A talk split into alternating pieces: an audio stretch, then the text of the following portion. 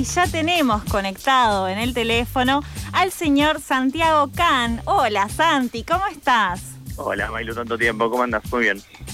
Bueno, ¿cómo te trata eh, este lunes en principio y cómo nos trata la cultura en estos días?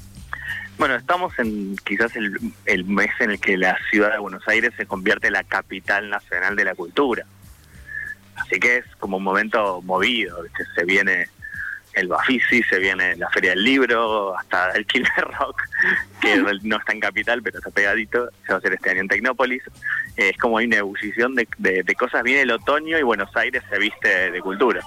Claro, aparte, además ya que decías otoño, se viene el otoño de cine que va a ser entre el Centro Cultural San Martín y el 25 de mayo. Es como un montón de cosas literal que van a pasar en estos días.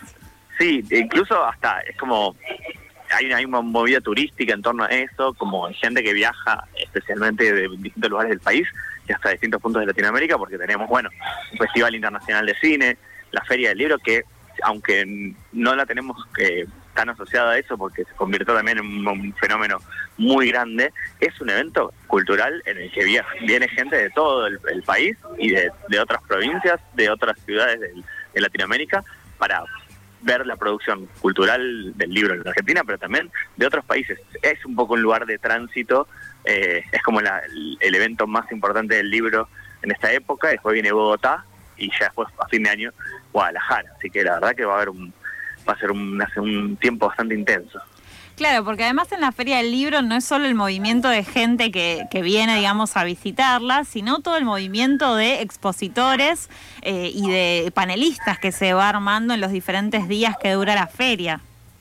Totalmente. Es que además se da esta, esta secuencia muy eh, extraña y entretenida, que es tenés a la gente que viene a vender libros, obviamente, los que vamos a vender libros, yo en calidad de editor también.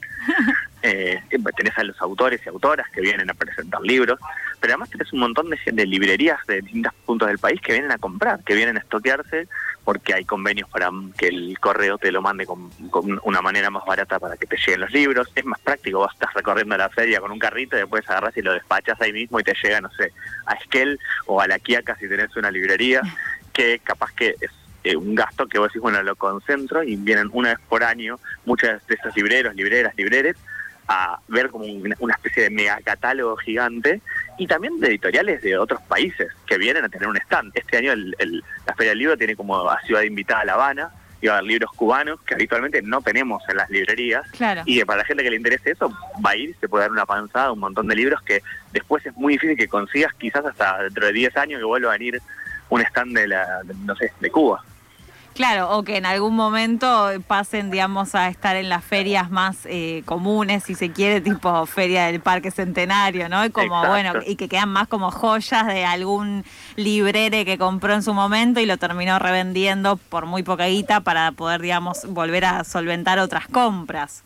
Sí, y además que hay un montón de actividad cultural, de charlas, de talleres, de espacios que se generan en torno a la feria, con lo cual también no es solamente ir a comprar un libro, sino que a conocer o escuchar a un autor o autora que te gusta, a también descubrir eh, a, voces nuevas que se dan en los stands provinciales, sobre todo tienen mucha presencia de autores de sus respectivas provincias que vienen a mostrar la producción de todo el año. Y insisto, hay un montón de editoriales que son de distintos puntos del país que habitualmente no se consiguen en todas las librerías, no es que vos si vivís, no sé, en José C. Paz tenés una librería que tiene todo lo que vas a tener en la Feria del Libro. Entonces es un poquito también para quienes les gustan los libros y demás, es hacerte de lecturas para todo el año. Claro, y vos sos muy de esos, ¿no? Porque he visto algunas imágenes de pequeños viajes que haces de tal vez tres, cuatro días y te llevas cinco libros para comerte en cinco días, es como un montón.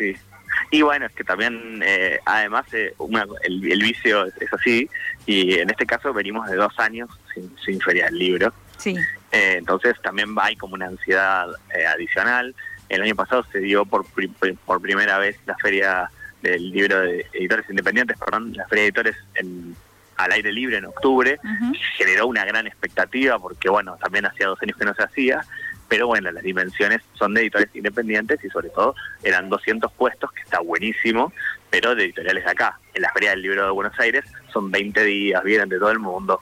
Hay también muchas gestiones comerciales, pensá que los primeros tres días son jornadas profesionales donde el mundo del libro también se encuentra hace negocio, toma vino eh, y hace todas esas cosas que, que pasan en el mundo del libro. Y después, durante tres días, en mayo, tenés dos días en los que las bibliotecas populares compran libros. Las bibliotecas populares del país son casi 2.000 y están desperdigadas por todo el país. A veces, no sé, en pueblos muy chiquititos con muy poca cantidad de habitantes, como el Maitén, tienen su biblioteca popular y una vez al año, eh, ahora hace dos años que no lo pueden hacer, vienen a la Feria del Libro con un viático que les da la CONAVIP, la Comisión de Bibliotecas Populares, y una cantidad de plata que tienen para gastar en la feria. Entonces, eh, eh, esos tres días son hermosos porque es un montón de gente que está recorriendo la feria para comprar libros que van a estar disponibles para que lean de manera gratuita en sus comunidades, en sus barrios, en sus pueblos. Entonces, es un, la verdad que esa parte es muy linda de la feria. Recién hablabas eh, un poco de lo que fue la Feria de Editores el año pasado en Al Aire Libre, que hemos tenido algunas entrevistas nosotros sobre el tema. La novedad de este año es que se iba a lanzar em, algún tipo de, ayuda para, para los editores y editoras que están a más de 300 kilómetros de la ciudad de Buenos Aires, ¿no? Sí, la Feria de Editores este año se vuelve a hacer en un lugar cerrado, lo cual va a garantizar también que no dependamos del clima, que va a ser en agosto, no va a ser en octubre, vuelve a la su fecha habitual, pegadita a las vacaciones de invierno, digamos, después de las vacaciones de invierno escolares. Eh, y esta vez, con un acuerdo con el Ministerio de Cultura de Nación, eh, se va a subsidiar a dos editoriales de que, que, que estén a más de 300 kilómetros de la ciudad de Buenos Aires para que puedan venir, viajar y hospedarse y participar de la feria.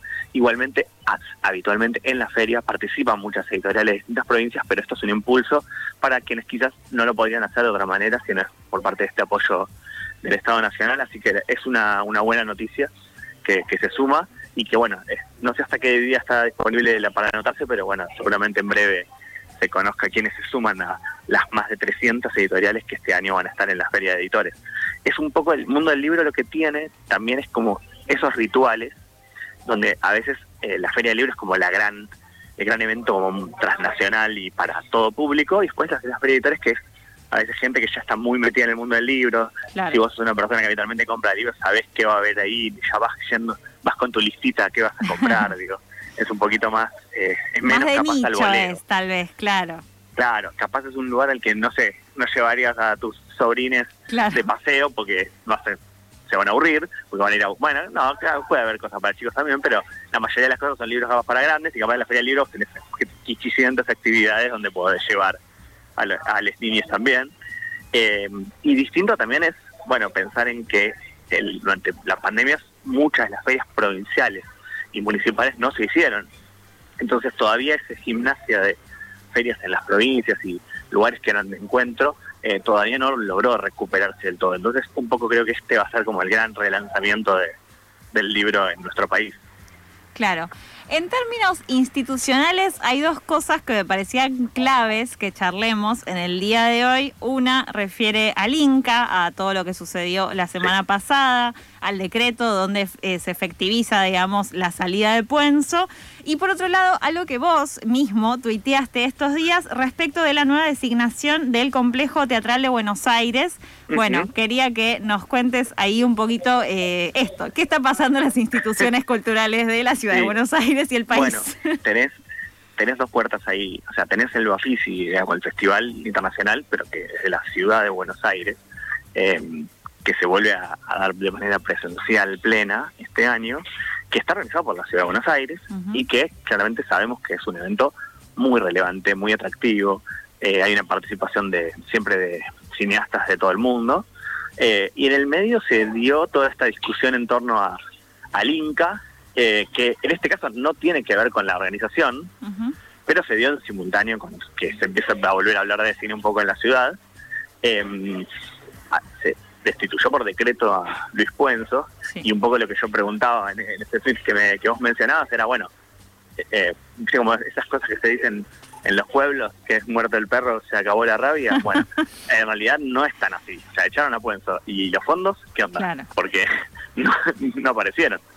Entonces, un poco la idea es que Luis Puenzo, para quienes no lo conozcan, es un cineasta que fue, entre otras cosas, el director eh, de la historia oficial, eh, ganadora del Oscar en 1986, es una figura muy importante en el mundo del cine, sobre todo en la historia del cine nacional y también en la lucha en su momento por la ley de cine, que dio muchísimas cosas a nuestro cine. O sea, en el 94 se sancionó esa ley y esos fondos, básicamente, para el que no lo conozca, es que vos de cada, de cada 10 pesos que pagás de entrada de cine, que en realidad ahora serían mil, ponele, claro.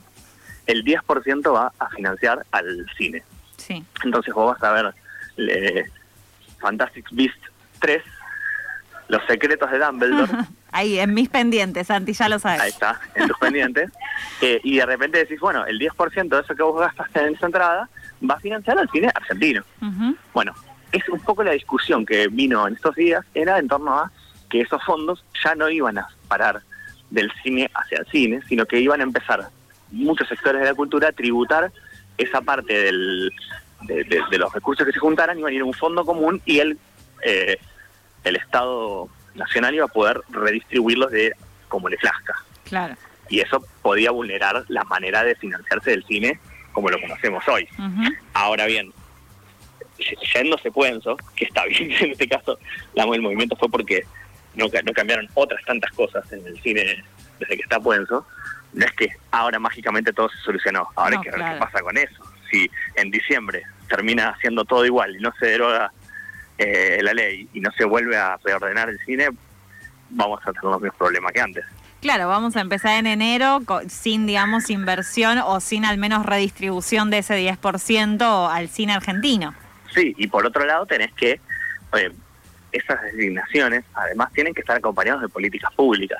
Y acá, en ese sentido, es muy importante lo que da el Congreso de la Nación, que es, bueno, si la ley de cine va a caducar, hay que pensar en una nueva ley de cine, hay que pensar en que hay plataformas, en que hay un montón de cosas que antes no había, sobre todo en el 94, cuando se sancionó esta última ley, y que quizás, bueno, casi 30 años, 20 años después, ¿30? Mm, me parece que estamos en un estamos momento... ahí pisando, claro, sí. Y ya es momento de pensar en qué hacemos con los servicios de streaming, eh, quizás pensar en que en vez de financiarse 200 películas por año, muchas de esas producciones puedan pensarse para el streaming, streaming y no para el estreno en salas también porque el Estado Nacional no tiene tantas salas, tiene muy pocas salas para exhibir.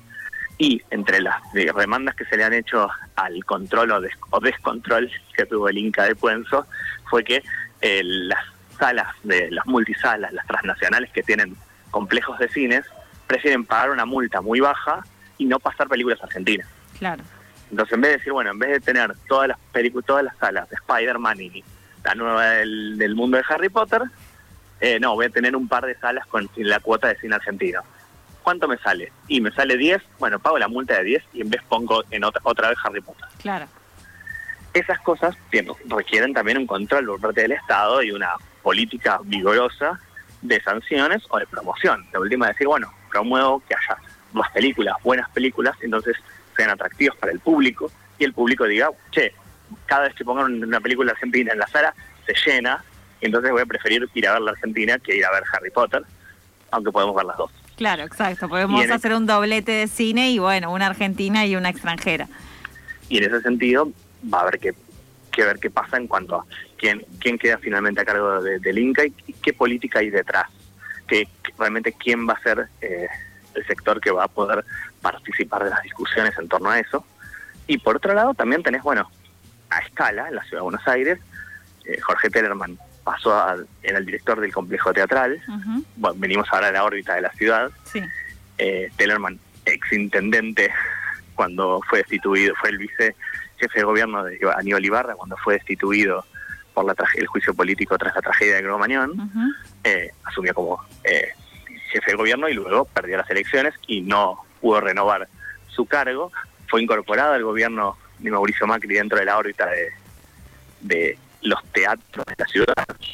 El Complejo Teatral de Buenos Aires, la verdad que es una serie de teatros públicos con una oferta cultural buenísima, de altísima calidad, con precios súper accesibles. Entonces está buenísimo lo que está pasando en el teatro. Pero de repente, bueno, hay movimientos. Entonces se designó como nuevo director del Colón y quien lo reemplazó viene de la línea de Marlon Lombardi, de haber estado en la, en la Secretaría de Medios durante el gobierno nacional de Mauricio Macri, con más de 3.000 despidos en cultura, genera una serie de inquietudes en el sector diciendo, bueno, ¿qué pasa? Porque va a ser igual que como venía haciendo con Tellerman todos estos años o se viene un, ajuste en la cultura? Porque viene con esa fama, digamos. Claro. Eh, pero bueno, así que hay un, movimiento bastante grande, pero aún así hay una tradición cultural en esta ciudad que tiene esta feria del libro que decíamos, tiene eh, muchísimas salas de cine. Increíblemente en la pandemia se habían cerrado algunas y abrieron nuevas y se están reabriendo otras. Y eh, es la tercera ciudad con más salas de teatro del mundo. O sea, viene París, eh, Nueva York, eh, Buenos Aires. Entonces tenemos ahí para dar, dar batalla desde la cultura. Bueno, Santi, muchas gracias por estos minutos con nosotros. Seguramente te estaremos llamando en otras oportunidades para seguir hablando de esto. Cuando quieran. Te mandamos un abrazo grande. Abrazo grande. Pasaba entonces Santiago Can. Pueden seguirlo en arroba premisas falsas, tanto en Twitter como en Instagram. Sube mucha data de todo esto que estuvimos hablando recién.